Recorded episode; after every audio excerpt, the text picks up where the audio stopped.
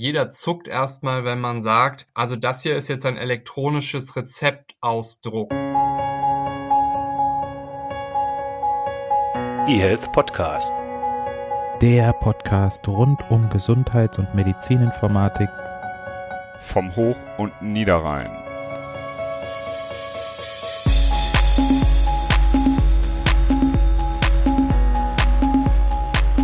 eHealth Podcast Folge 142. Einen wunderschönen guten Morgen. Wir sind wieder für euch da und die heutige Podcast-Folge beschäftigt sich mit dem Thema E-Rezept. Das ist gerade in aller Munde schon seit, ja, bestimmt vier Wochen.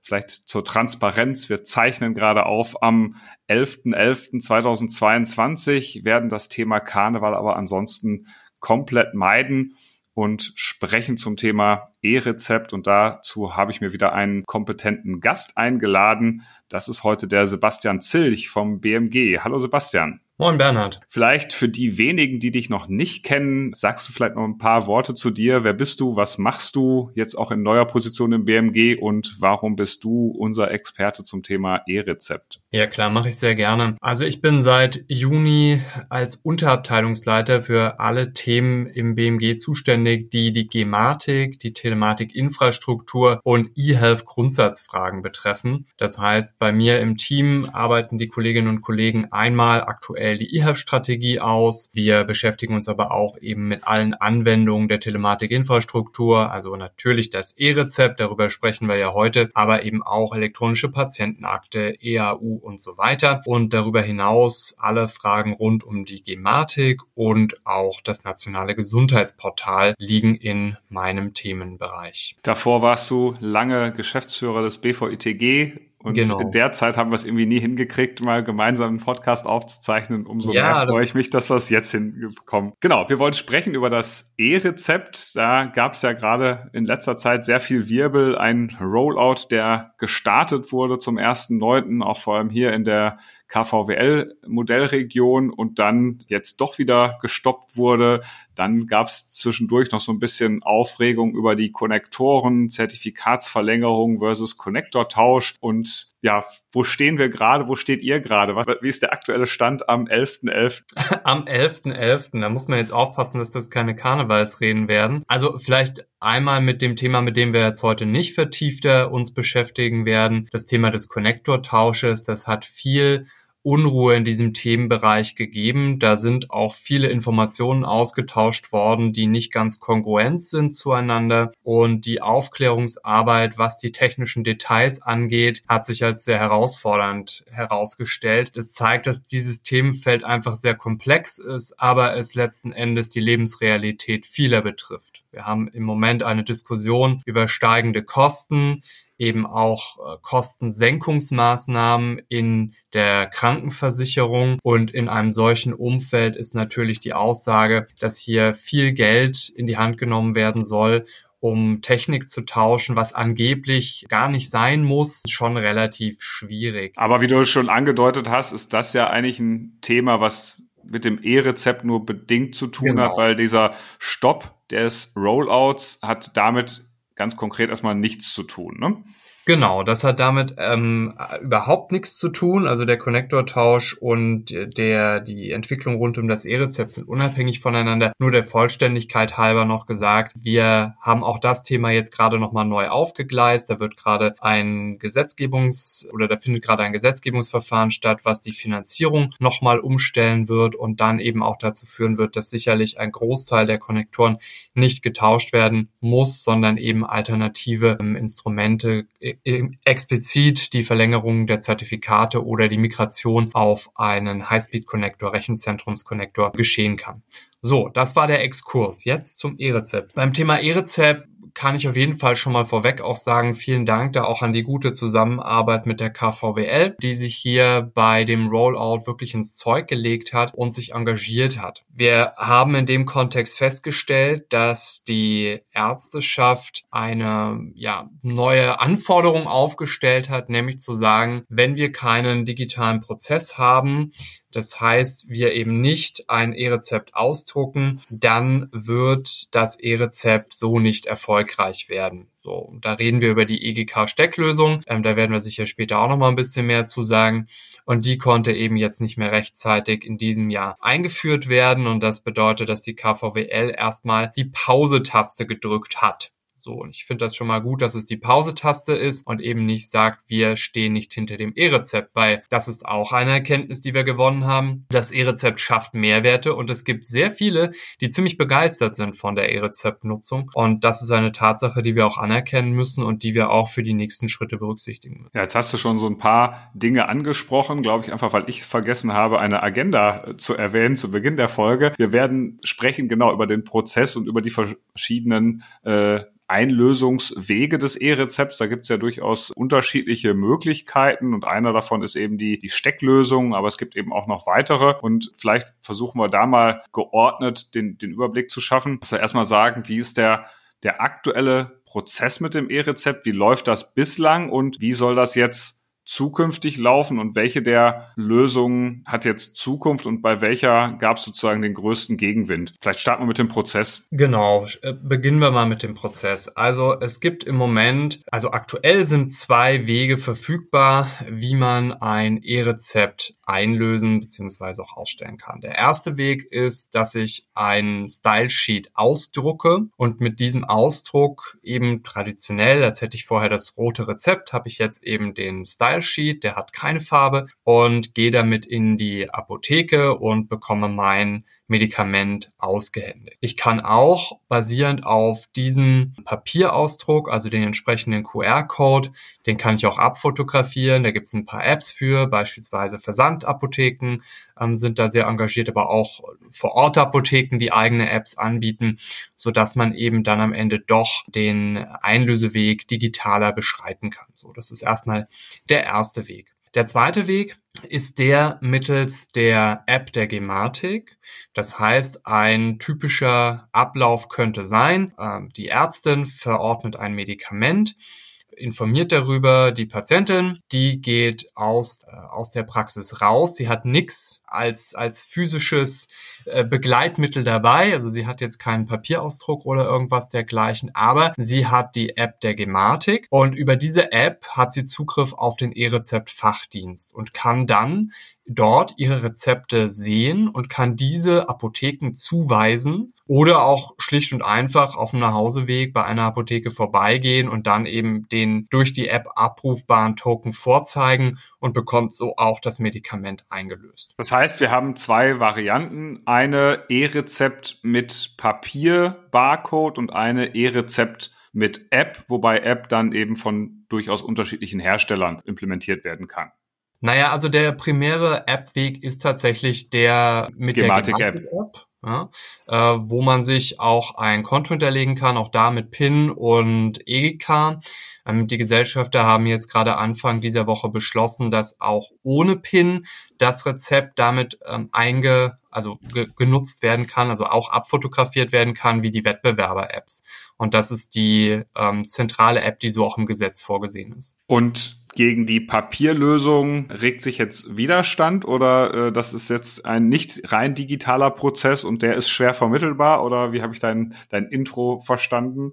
Naja, also ich glaube, es ist schon erstmal schwierig oder, oder jeder zuckt erstmal, wenn man sagt, also das hier ist jetzt ein elektronisches Rezeptausdruck. Das, das klingt schon mal, also das klingt erstmal sonderbar. Nach Holzeisenbahn, so. Genau, so, das, das ist erstmal nicht, nicht äh, so einfach nachvollziehbar. Aber äh, erstens, der Weg funktioniert und zweitens, wenn wir uns anschauen, welche Erfahrungen wir ja auch in anderen Bereichen gemacht haben mit digitalen Überführungen. Ich sag sag jetzt mal die Bahntickets, ja. Früher hat sich doch jeder noch die Bahntickets trotzdem ausgedruckt, ja, wenn man sie per E-Mail bekommen hat, weil man irgendwie Sorge hatte, ob das da überhaupt alles so richtig funktioniert. Oder ob der Akku vom Smartphone hält oder. Richtig. So, heute, glaube ich, ist das nicht mehr die Regel, sondern man nutzt eben die Bahn-App und darin ist der QR-Code und wir haben gelernt, damit solide umzugehen. Und was wir natürlich auch haben, bei dem Papierausdruck ist, dass wir den Patientinnen und Patienten ein Stück weit dabei helfen, den Prozess zu verändern. Also ich kann mir sehr gut vorstellen, dass Menschen, die seit Jahren vom Arzt rausgehen und irgendwas in der Hand haben, auf einmal irritiert sind, wenn sie einfach rausgehen und da ist nichts mehr. Und deswegen ist, glaube ich, der Papierausdruck durchaus ein valider Weg, wie man das E-Rezept nutzen kann. Und natürlich, da gibt es im Moment von der Ärzteschaft gewisse Widerstände, die sagen, warum soll ich denn jetzt in einen digitalen Prozess investieren oder mich auch darauf einstellen, dass sich Dinge verändern, wenn auf einmal eigentlich nur ein anderes Format ausgedruckt wird kann man sagen, ja, kann ich nachvollziehen. Ich kann aber eben auch sagen, na ja, nach vielen Jahren, wo irgendwie nichts passiert ist, man immer gesagt hat, ich will das alles gar nicht. Jetzt gibt es das und jetzt sind die Aussagen, ja, es muss aber jetzt hundertprozentig digital sein. Das hat auch schon den einen oder anderen überrascht. Aber ja, der Papierausdruck ist, ist sicherlich einer, der in der Kritik steht. Darüber hinaus, das muss man auch sagen, es gibt auch kritische Stimmen zur App die eben sagen, na ja, das ist doch aber kompliziert, da muss man sich erst noch mal was runterladen.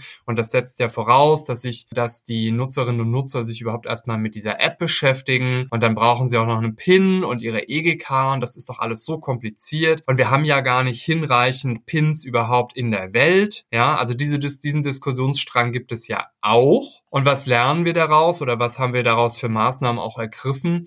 Wir sind gerade dabei, wirklich niedrigschwellige Wege zu etablieren und die ganzen Hürden, die wir ja sehen, die es gibt, also ja, es gibt ähm, Voraussetzungen, die man im Sinne einer sicheren Nutzung auch nehmen muss, dass wir die weiter abbauen. Und eine, ein dritter Weg, und das ist ja der, den wir eben auch schon mal angedeutet haben, der hier zumindest vielversprechend ist, ist eben die Einlösung durch die EGK. Und da sehe der Prozess so aus, dass man beim Arzt war, Arzt verordnet Medikament, weist darauf hin, Sie können jetzt mit Ihrer EGK dazu in die Apotheke gehen und können das dort einlösen, dann geht man raus, man hat keinen Papierausdruck mit dabei und man entscheidet sich dafür für eine Apotheke, geht in diese Apotheke, sagt, hier ist meine EGK, bitte greifen Sie auf meine Rezepte zu und die möchte ich gerne hier bei Ihnen einlösen. So, das ist so ein Stück weit ich sag mal auch nicht der voll digitale Weg, weil man ja immer noch den alten Weg gehen muss. Also du musst in die Apotheke gehen. Und ich kann aber auch, also selbst wenn der EGK-Weg implementiert ist, natürlich trotzdem noch sagen,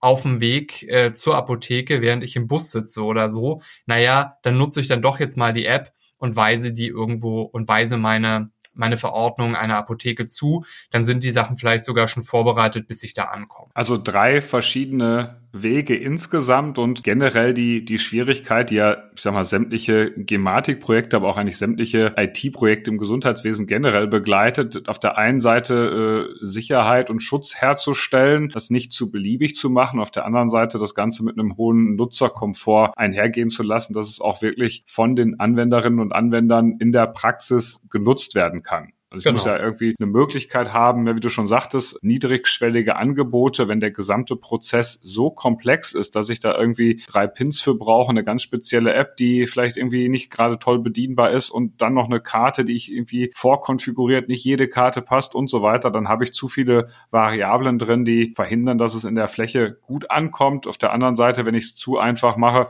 dann rein zurecht Datenschützer und sagen, genau. ihr habt ja eine Lösung geschaffen, äh, mit der jeder ein, ein Rezept abrufen äh, kann. Das wollen wir natürlich auch. Genau. Und ich glaube schon, dass es über diesen Weg natürlich funktionieren kann. Wir haben ja auch den Medikationsplan, der ist ja auch als Ausdruck, als reiner Papierausdruck gekommen, wurde ja auch belächelt. Inzwischen hat er sich auch in irgendeiner Art und Weise etabliert, auch in den Systemen. Bei der Bahn, du hast es angesprochen, hat es auch funktioniert. Vielleicht wäre das etwas, um die Akzeptanz anfangs bei den Patientinnen und Patienten zu erhöhen, um dann in einem nächsten Schritt ja auch die, die rein digitale Lösung durchführen zu können. Ja, ich, ich finde das total spannend, ähm, wenn wir, wenn wir mal die kulturelle Brille aufziehen, ja. Also erst sagen die Deutschen immer, das geht alles nicht, das brauchen wir alles nicht, das ist alles schwierig. Dann kommen sie an den Punkt, jetzt müssen wir was umsetzen, jetzt stürzen wir uns auf technische Perfektion. Nachdem wir das erreicht haben, stellen wir fest, also wir haben das jetzt seit einer, seit einer halben Jahr in der Nutzung und es ist noch nicht perfekt, also ist das Gesamtvorhaben schlecht. So nach dem Motto haben wir ja schon immer gesagt. Und äh, haben aber den Anspruch, dass es eigentlich mit einem Fingerschnipp funktionieren muss. Also das ist wirklich spannend. Wenn man sich andere Länder anguckt, wo wir im Moment E-Rezept-Nutzungsquoten von 99 Prozent haben, die haben zum Teil mehrere Jahre gebraucht, bis sie an den Punkt gekommen sind. Das heißt das nicht, dass wir uns auch irgendwie sieben Jahre vornehmen wollen, Ganz im Gegenteil, weil wir ja gesehen haben, es funktioniert und es kann funktionieren und wir wollen das auch schneller machen, weil wir ja aufholen wollen und nicht ähm, und nicht hinterherlaufen weiter. Also ich glaube, das ist schon auch ein klares Ziel. Aber das, das ist durchaus auch eine interessante ähm, Entwicklung, die wir, glaube ich, auch sehr deutschlandspezifisch immer diskutieren.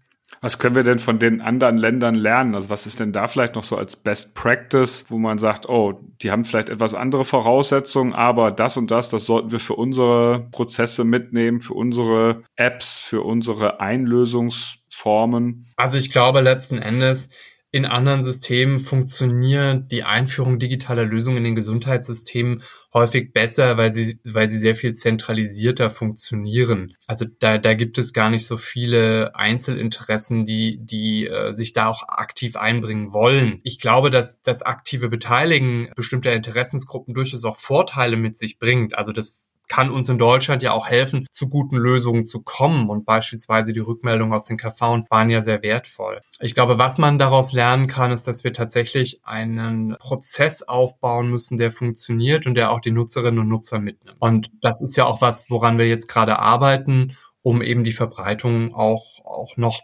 besser, auf noch bessere Beine stellen zu können.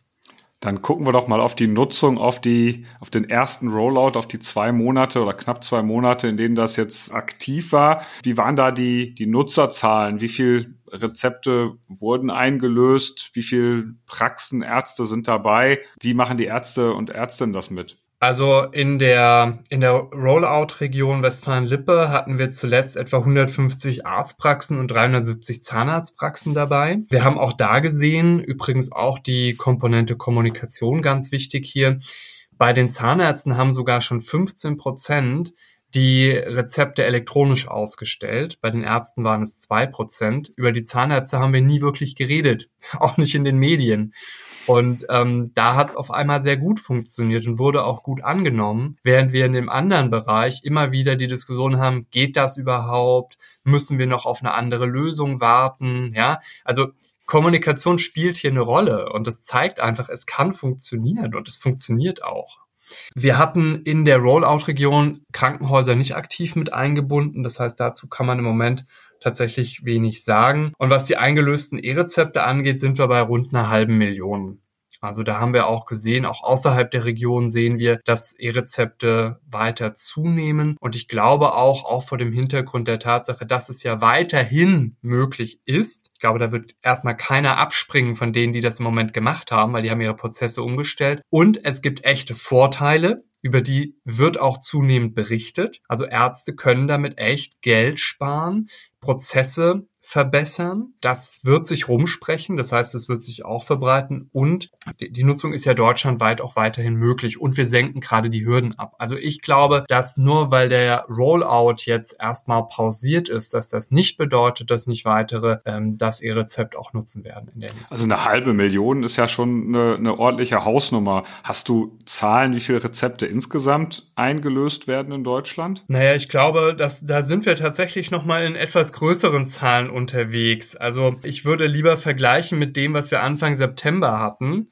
äh, als der Rollout gestartet ist. Und da waren wir bei 30.000 Rezepten.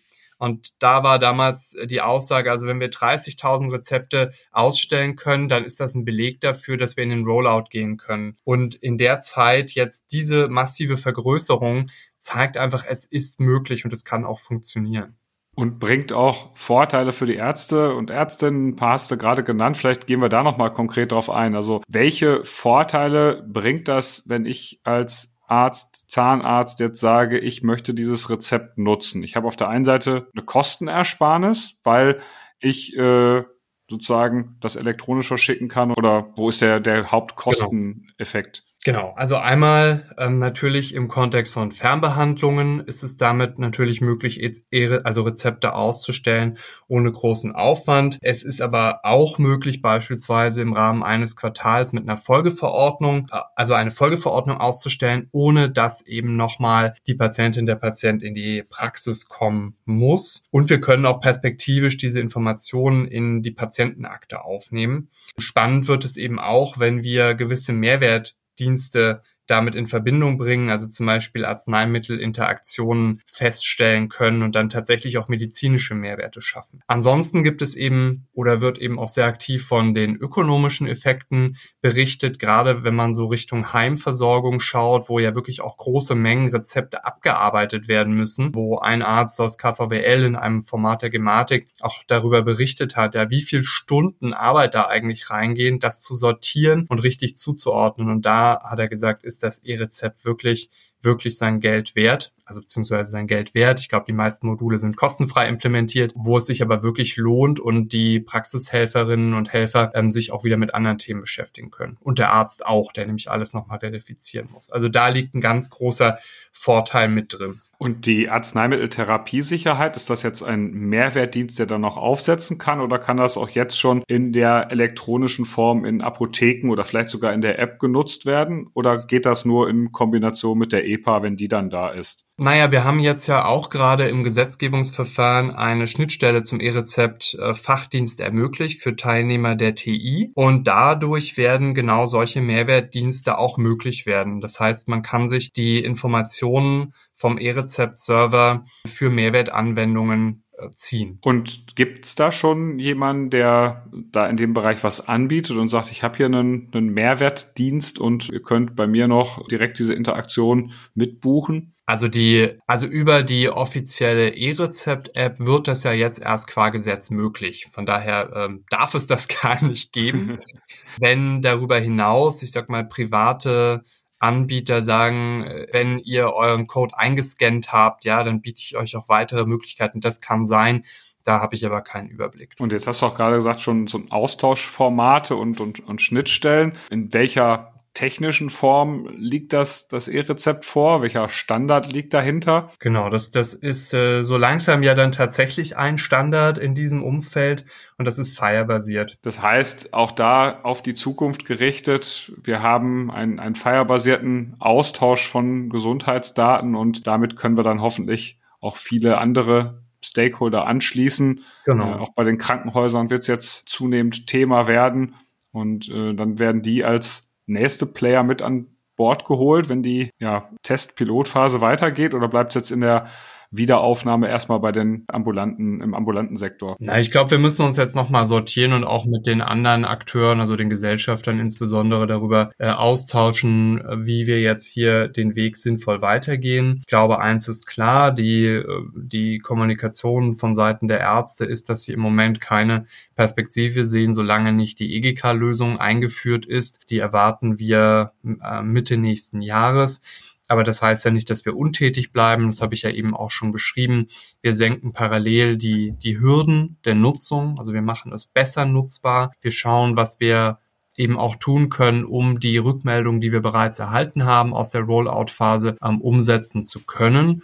Und unterstützen dahingehend eben auch diejenigen, die das E-Rezept einsetzen möchten. Das heißt, wenn man jetzt darauf schaut, was die größten Herausforderungen für euch sind, dann ist das ganz viel Kommunikation und ja. Mehrwerte aufzeigen oder ähm, genau. was würdest du sagen, beschäftigt euch gerade am meisten oder bis es dann Mitte nächsten Jahres zu der neuen EGK-Lösung kommt?